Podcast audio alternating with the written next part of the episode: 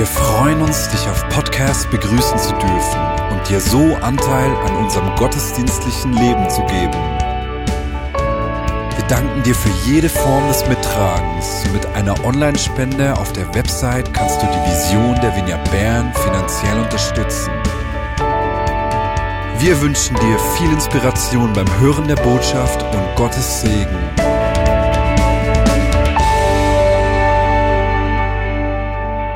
Ich heiße auch noch unsere Podcast-Hörer zu diesem Gottesdienst am ersten Advent herzlich willkommen.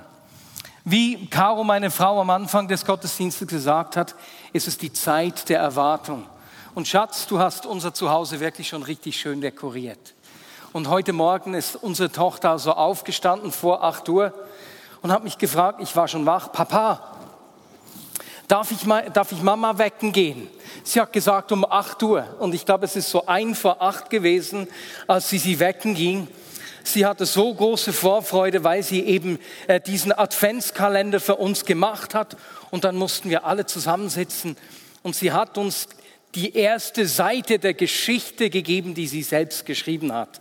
Mit Corina Cassani zusammen, muss ich sagen. So cool, wenn die achtjährige Tochter dir eine Geschichte schenkt. Weihnachten, der Advent, die Zeit der Erwartung. Und in diesem Sinne werde ich heute in dieser Predigt auch darüber sprechen, was uns erwartet als Vignette Bern in der kommenden Zeit, in den kommenden Monaten. Neben der Vorfreude auf Weihnachten sind wir zurzeit äh, in zusätzlicher hoffnungsvoller Erwartung. Wir haben diese Woche einen tollen Bescheid gekriegt. Es ist also auf unsere Baueingabe keine Einsprache eingegangen. Ist nicht sensationell. Das heißt, dass es keine Verzögerung gibt und wir im Januar mit der Baubewilligung rechnen können. Das ist richtig ermutigend. Und jetzt sind Pio und Benner und die, das Projektteam mit Hochdruck daran, äh, die Räumlichkeiten vorzubereiten, sodass sie zu einem Begegnungszentrum der Hoffnung werden. Und äh, du musst dir vorstellen, wenn wir schon Weihnachten sind, im Sommer sind wir beinahe wie die Jungfrau zum Kind zu diesen Räumlichkeiten gekommen. Wir haben sie Ende Juni zum ersten Mal gesehen. Anfang August haben wir den Vertrag unterzeichnet. Und im April so ungefähr planen wir sie schon in Betrieb zu nehmen. Zeitlich gesehen ist das mega knapp. Wenn ich an uns zurückdenke, als wir mit Familie Graber äh, unser Haus gekauft haben, hatten wir von der Zeit des Kaufs bis zum Einzug zwei Jahre Zeit für Planung und Umbau. Wir haben neun Monate, die Zeit einer Schwangerschaft. Und so sind aktuell äh, ist das Projektteam mit Ben und Pio und die Teilprojektleiter daran, wirklich mit Hochdruck das Bild zu schärfen, was auf den drei Stockwerken geschehen wird. Und ich habe gedacht, weil ihr äh, die Teilprojektleiter nicht alle kennt, äh, nehme ich ein Foto, dass ihr sie mal seht. Philemon und Nathanael sind verantwortlich für das Untergeschoss, wo vor allem der Dienst am nächsten, die Jugend, aber auch Kurse und Gemeinschaften dann diese Räume nutzen. Und so klären sie mit den verschiedenen Nutzergruppen, was, wie wir diese Räume am besten füllen. Marisa und Michael sind fürs Erstgeschoss verantwortlich, für das Café und sie werden drei Szenarien erarbeiten, was dort eben in diesem Café geschehen könnte. Und im Obergeschoss sind Stefanie Ritter und Susanna Kormier daran, einen Vorschlag zu machen, wie wir Kinderräume, Arbeitsplätze, aber eben auch Meetingräume für Gespräche und Gruppen, wie wir das am besten organisieren. Diese Teilprojektleiter nehmen eine richtig wichtige Funktion an ich möchte euch einfach ganz herzlich danken, auch Bennen und Pio, vielen herzlichen Dank. Und ich denke, Sie können auch in der nächsten Zeit unsere Gebete gut brauchen. Denn wenn ich schaue aus dem Projektteam, den verschiedenen Nutzergruppen, dem Zukunftsabend im August, aber auch den Feedbacks am Erntedankfest, da sind richtig viele gute Ideen und Gedanken zusammengekommen, die es jetzt zusammenzuführen und zu konkretisieren gilt. Und das fühlt sich äh, mein, äh, so ein bisschen an, als würden wir versuchen, äh, einen 30 Liter Pot in eine Gießkanne von fünf Litern einzufüllen. Und das ist natürlich nicht einfach möglich. Deswegen brauchen wir hier zurzeit viel Weisheit und auch Voraussicht, diese Zukunftssicht. Orientierung gibt uns dabei unser Zukunftsbild, mit dem wir uns an den vergangenen vier Sonntagen auseinandergesetzt haben. Denn die Räume im Käfiggärtchen, die geben uns neue Möglichkeiten, den Menschen in dieser Stadt überraschende Begegnungen mit Gott zu ermöglichen. Menschen zu lieben, ihnen Begegnungen mit anderen Menschen zu schaffen und gleichzeitig mitten im Zentrum von Bern Hoffnungsträger zu sein. Und die Planung, der Umbau und auch der Bezug dieser Räume wird uns ganz bestimmt in den nächsten Monaten beschäftigen. Und ich werde dir am Ende des Gottesdienstes zwei Möglichkeiten geben, wie du jetzt schon Teil davon sein kannst. Und als ich mich auf diese Predigt vorbereitet habe, mir vor Augen geführt habe, hey, was, was wartet in den kommenden Monaten, in diesem kommenden Jahr alles auf uns, da bin ich nicht mehr an einer biblischen Geschichte vorbeigekommen und bin immer wieder zur gleichen Geschichte zurückgekommen, äh, die mich echt gepackt hat und die zu mir gesprochen hat. Es ist ein Reisebericht aus dem Neuen Testament. Und in diesem Reisebericht äh, gibt es einige Stationen, die, die auch auf uns warten, die uns in der nächsten Zeit genauso betreffen. Jetzt, es ist ein ausführlicher Reisebericht, den wir im Lukas-Evangelium finden. Dieser Reisebericht umfasst nämlich die Kapitel 9 bis 19. Also beinahe der halbe Lukas, das halbe Lukas-Evangelium widmet sich dieser Reise der, der Jünger, als sie ganz oben im Norden von Israel waren und auf dem Weg nach Jerusalem waren.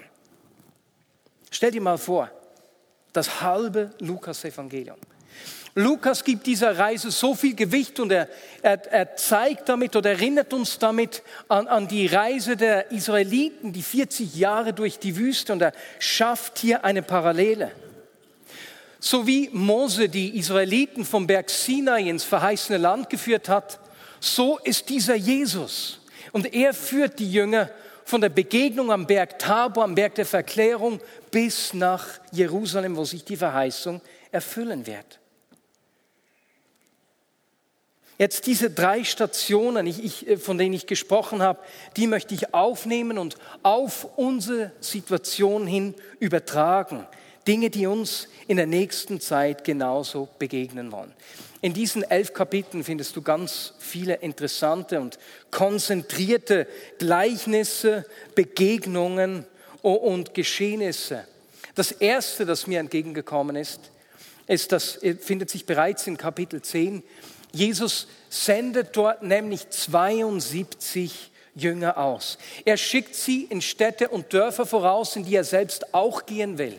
Und er gibt ihnen einen Auftrag. Zuerst sagt ihnen, geht und betet, dass Gott weitere Arbeiter aufs Erntefeld schickt.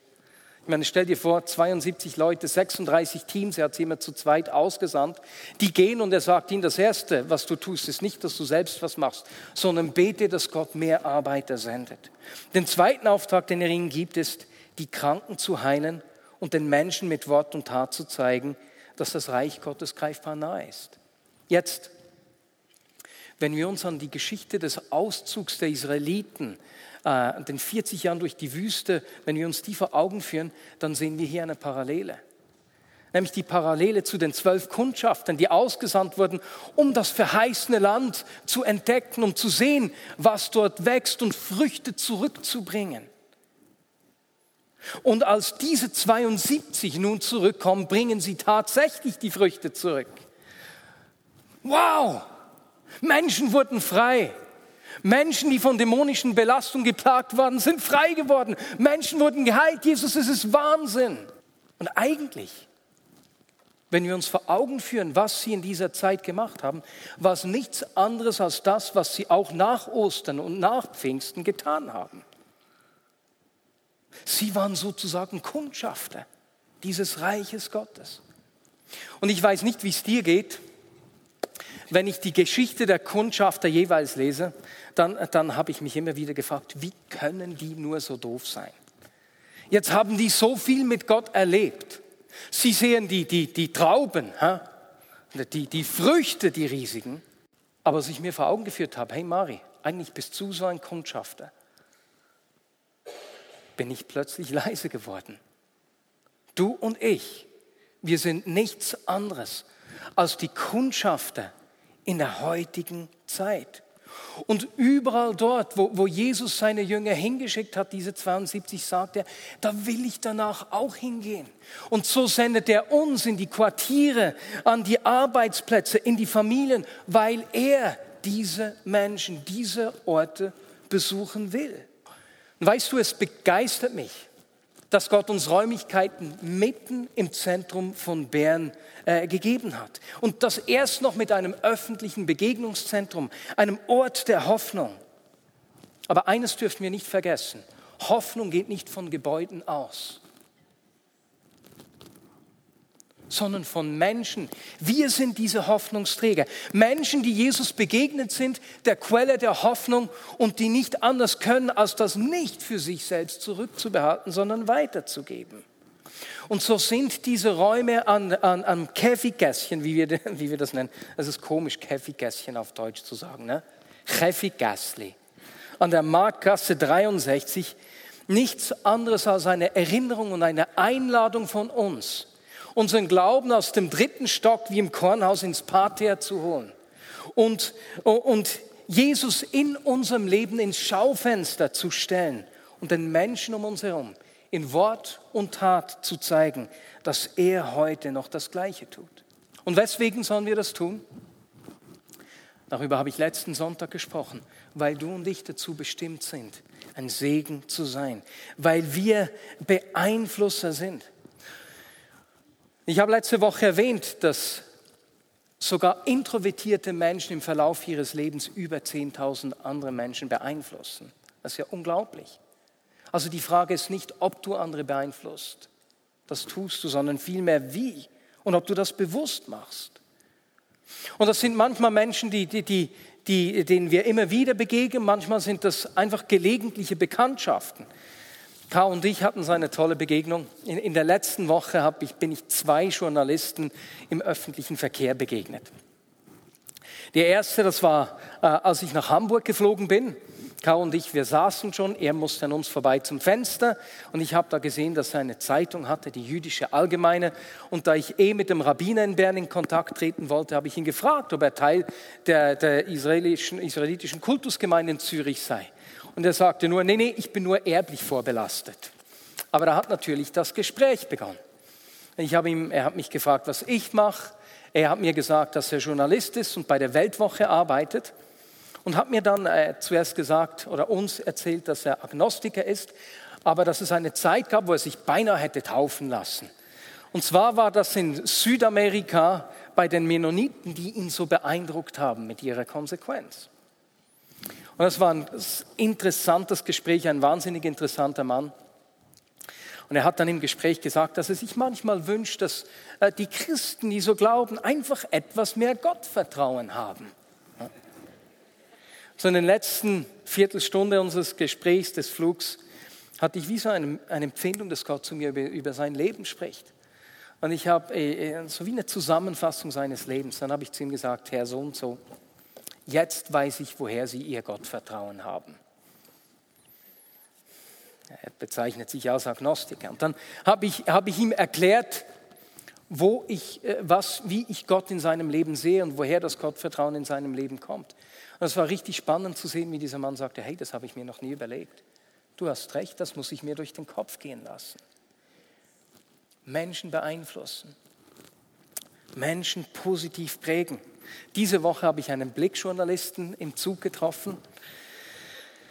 Der Kleusel vom ICF, der Kuno von GPMC und ich, wir saßen im, im, im Speisewagen, haben einen Kaffee getrunken, haben miteinander über Gemeinde, über Strukturen äh, gesprochen und wie wir mit schwierigen Situationen umgehen, äh, strukturell und so. Ja, und dann saß er da und ich wusste, ich muss diesen Mann auch noch fragen, was er macht. Wiederum in den letzten 10, 15 Minuten habe ich gefragt, und Sie, was machen Sie? ich bin Journalist beim Blick. das war auch ein kurzes, angeregtes Gespräch, äh, war, war richtig cool. Und ich weiß nicht, äh, ob das so weitergeht, dann muss ich gut hinhören. Bei mir ist es so, dass wenn ich dreimal das Gleiche erlebe, dann, dann war es in meiner Vergangenheit eigentlich immer so, dass Gott seinen Finger auf etwas gelegt hat. Wir sind dazu geschaffen, äh, Menschen um uns herum positiv zu prägen. Und deswegen werden wir uns in, in den nächsten Monaten damit auseinandersetzen, wie wir uns gegenseitig unterstützen können, um in der Beziehung zu Gott verwurzelt zu sein. Denn wenn wir Menschen prägen, kommt es aus dieser Quelle, aus dieser Beziehung, aus dieser Nähe zu ihm. Wir wollen uns gegenseitig ermutigen, seine verändernde Kraft in uns wirken zu lassen und daneben unser Einflussgebiet positiv prägen. Am Mitarbeiterfest vor einem Monat haben wir das ausgedrückt. Pio hatte die äh, coole Idee, äh, da verschiedene Gesellschaftsbereiche aufzulisten und man konnte auf Zettelchen aufschreiben, wo man Träume hat. Äh, wo man Träume hat, was Gott noch tun soll durch uns. Und um das wie festzumachen, wie wenn man auf einen Berg geht und seine Flagge einsteckt, haben wir diese Träume da mit dem Nagel eingeschlagen. Gott will uns an den unterschiedlichsten Orten brauchen, um ein Segen zu sein. Das war der erste, die erste Station, die mir auf dieser Reise von Jesus und den Jüngern begegnet ist. Jesus sendet die 72 aus, sie kommen zurück, er, sendet sie zu den Menschen. Und als sie zurückkommen, äh, geht Jesus mit ihnen an all die Orte, besucht all diese Orte, an denen sie soeben gewesen sind.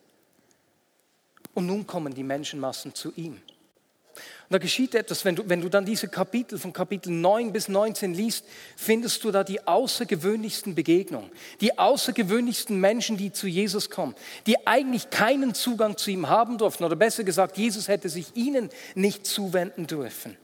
Er heilt unreine, kranke Menschen. Er wendet sich ausgestoßenen Samaritanern zu. Er gibt äh, der beschämten Sexarbeiterin Wert.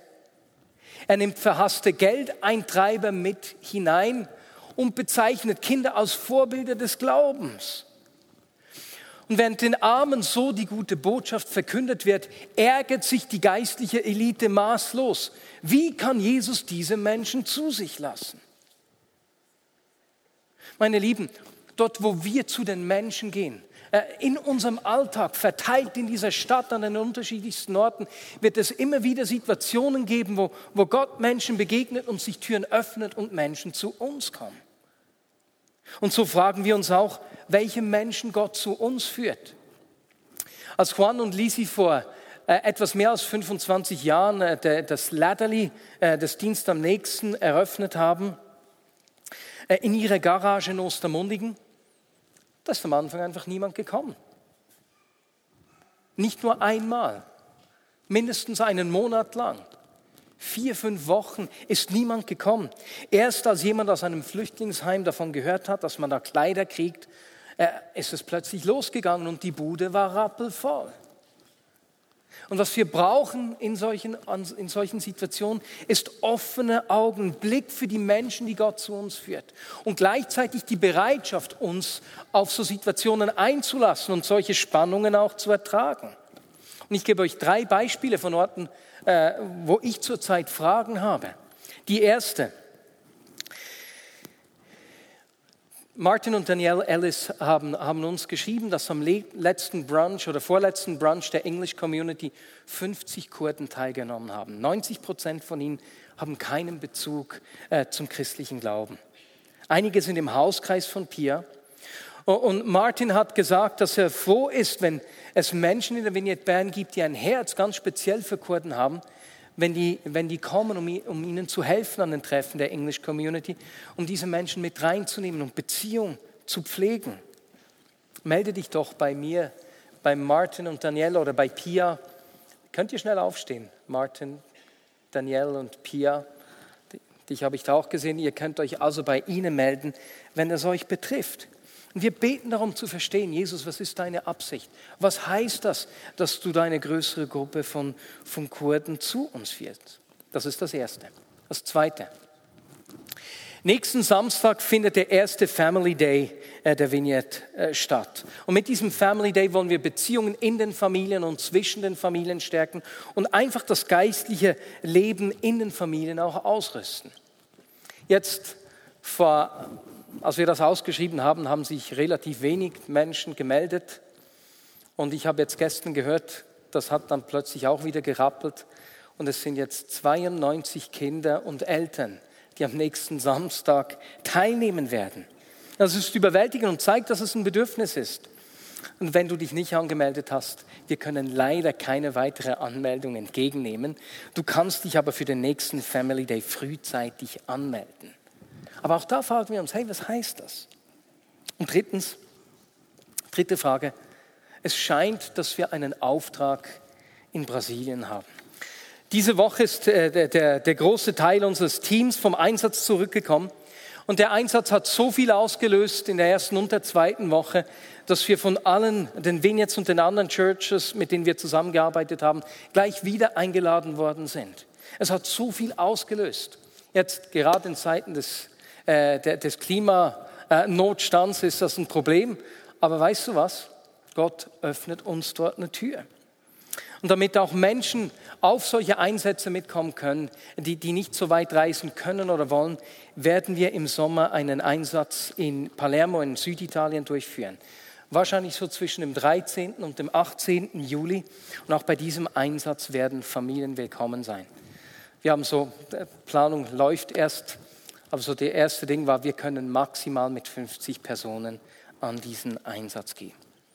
Jetzt diese drei Themen, das sind nur drei Orte, äh, an denen Gott Türen öffnet. Und wir diese Fragen stellen, Jesus, wen sendest du zu uns? Was heißt das für uns? Zu welchen Menschen hast du uns berufen? Wen wirst du äh, in unsere Räume äh, im Chefigasli an der Markasse 63 führen? Damit werden wir uns auch in diesen kommenden Monaten beschäftigen. Und die dritte und letzte Station in diesem Reisebericht, die, die mir entgegengekommen ist, sind ganz unterschiedliche Erwartungen, die die Ankunft von Jesus in Jerusalem bei den Menschen auslöst.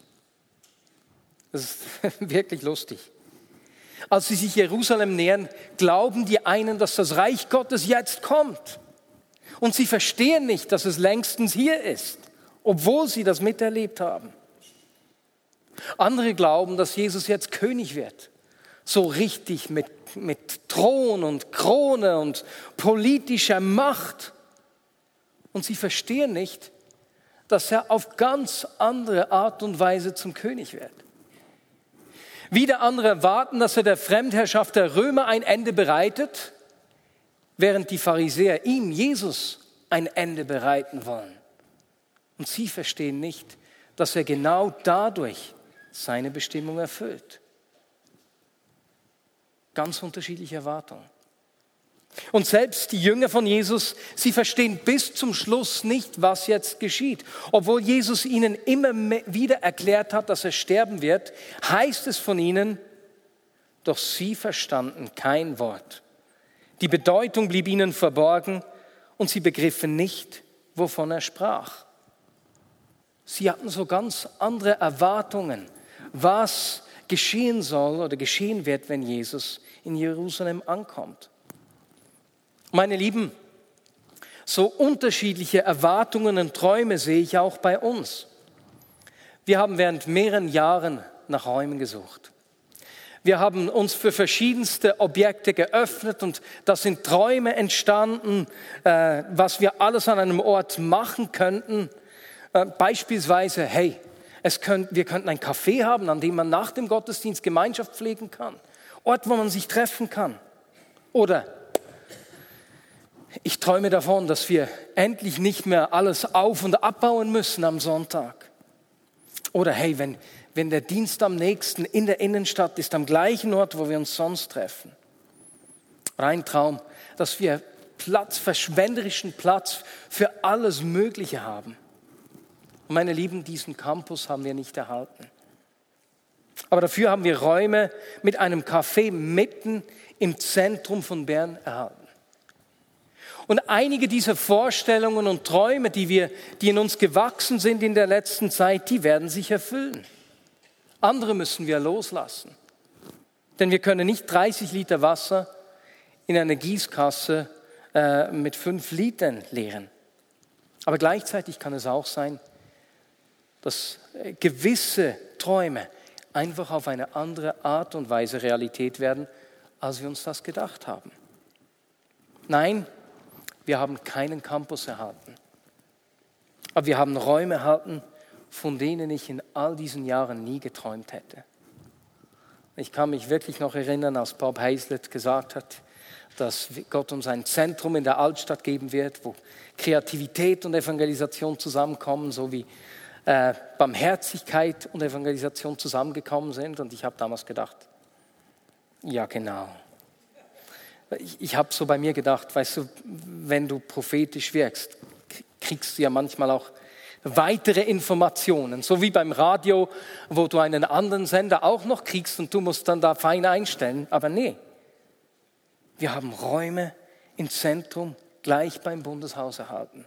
Ich hätte es nie gedacht, dass Gott uns so hier in der Innenstadt behält.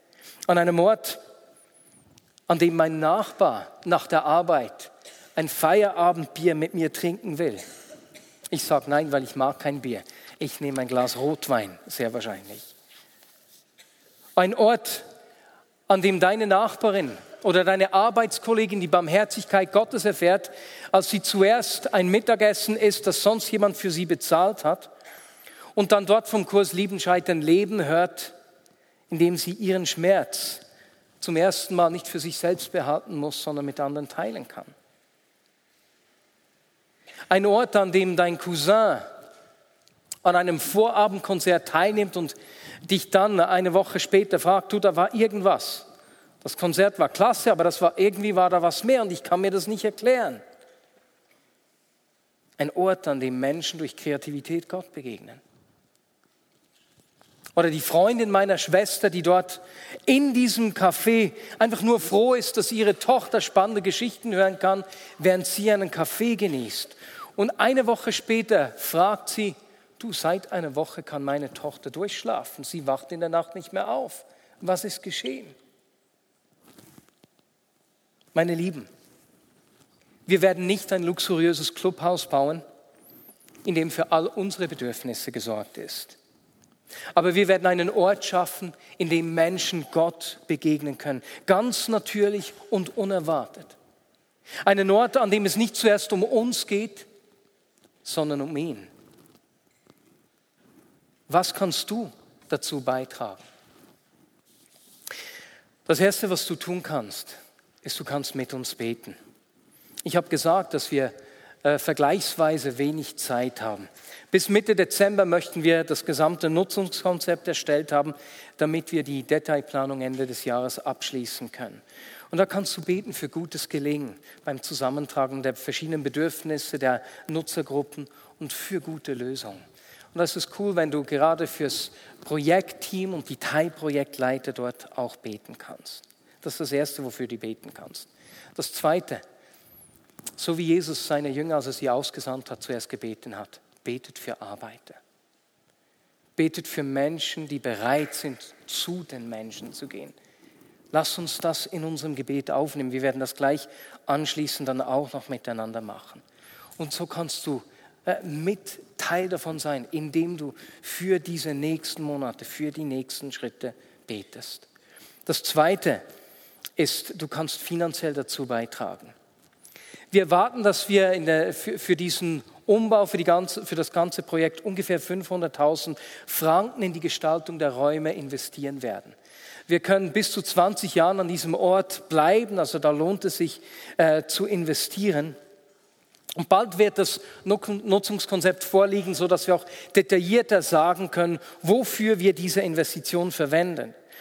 Aber auch wenn wir die Dokumentation für das Crowdfunding erst im Januar haben werden, wo wir eben konkretes schon sagen können, sind wir jetzt schon auf dein finanzielles Mittragen angewiesen. Denn das Projekt verursacht natürlich jetzt auch schon Kosten.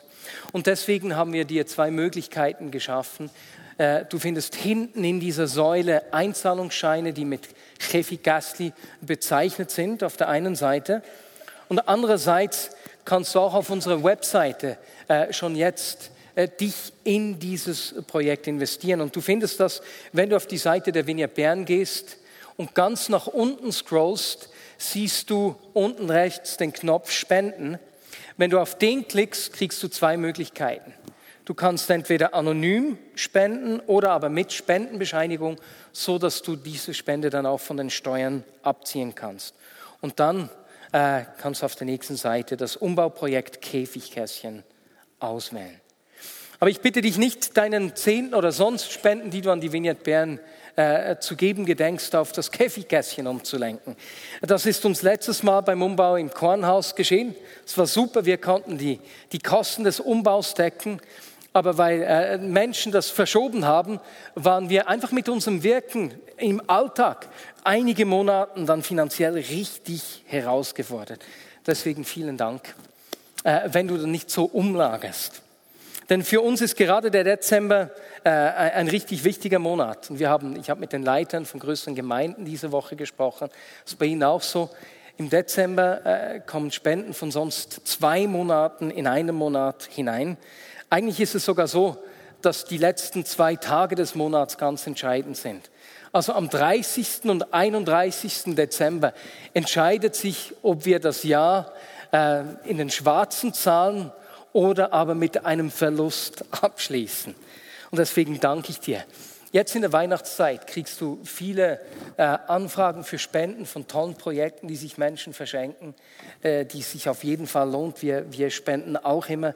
Und ich danke dir, wenn du gerade jetzt in der Weihnachtszeit auch an uns, an die Wiener Bern und an das Käfiggässchen denkst. Merci vielmals. Und jetzt zum Schluss lasst uns aufstehen.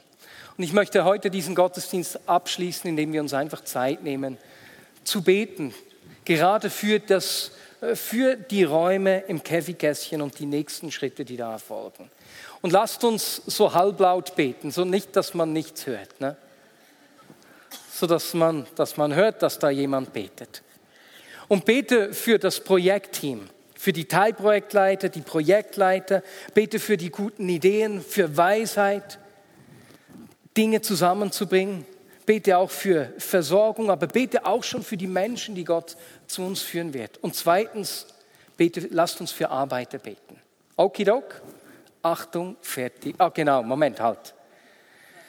Ich habe gesehen, Susanna und Pio, ihr seid als Teil Projekt und Projektleiter hier. Wenn, wenn jemand um Sie beide steht, dürft ihr natürlich gleich Ihnen die Hände auflegen und für Sie direkt beten. Achtung, fertig, los. Und Jesus, ich danke dir für dein Vertrauen in uns, dass du uns brauchst als Hoffnungsträger in dieser Welt. Und Hoffnungsträger zu sein heißt nicht, dass wir Menschen überreden zu etwas, dass wir Menschen was aufdrängen in keiner Art und Weise. Und es das heißt auch nicht, dass wir einfach zu geben haben, was wir selbst können. Jesus, das tun wir, aber wir wissen, wir können uns an deiner Quelle laben. Jesus, du bist die Quelle der Hoffnung. Und Jesus, deswegen beginnt dieses Hoffnungsträgersein damit, dass wir uns von dir füllen lassen. Und Jesus, ich bitte dich um eine neue Begegnung mit dir, dass diese Quelle der Hoffnung in unseren Herzen, in unserem Leben ganz neu zu sprudeln beginnt. Jesus, ich bitte dich für Hoffnung, Liebe und Leidenschaft in der Beziehung zu dir. Jesus, eine Liebe und Leidenschaft, die uns dazu führt, nicht uns nur mit uns selbst zu beschäftigen, sondern zu sehen, was auf deinem Herzen liegt weil, weil es sprudelt aus dieser Quelle, weil wir gepackt werden von dieser Liebe und Leidenschaft.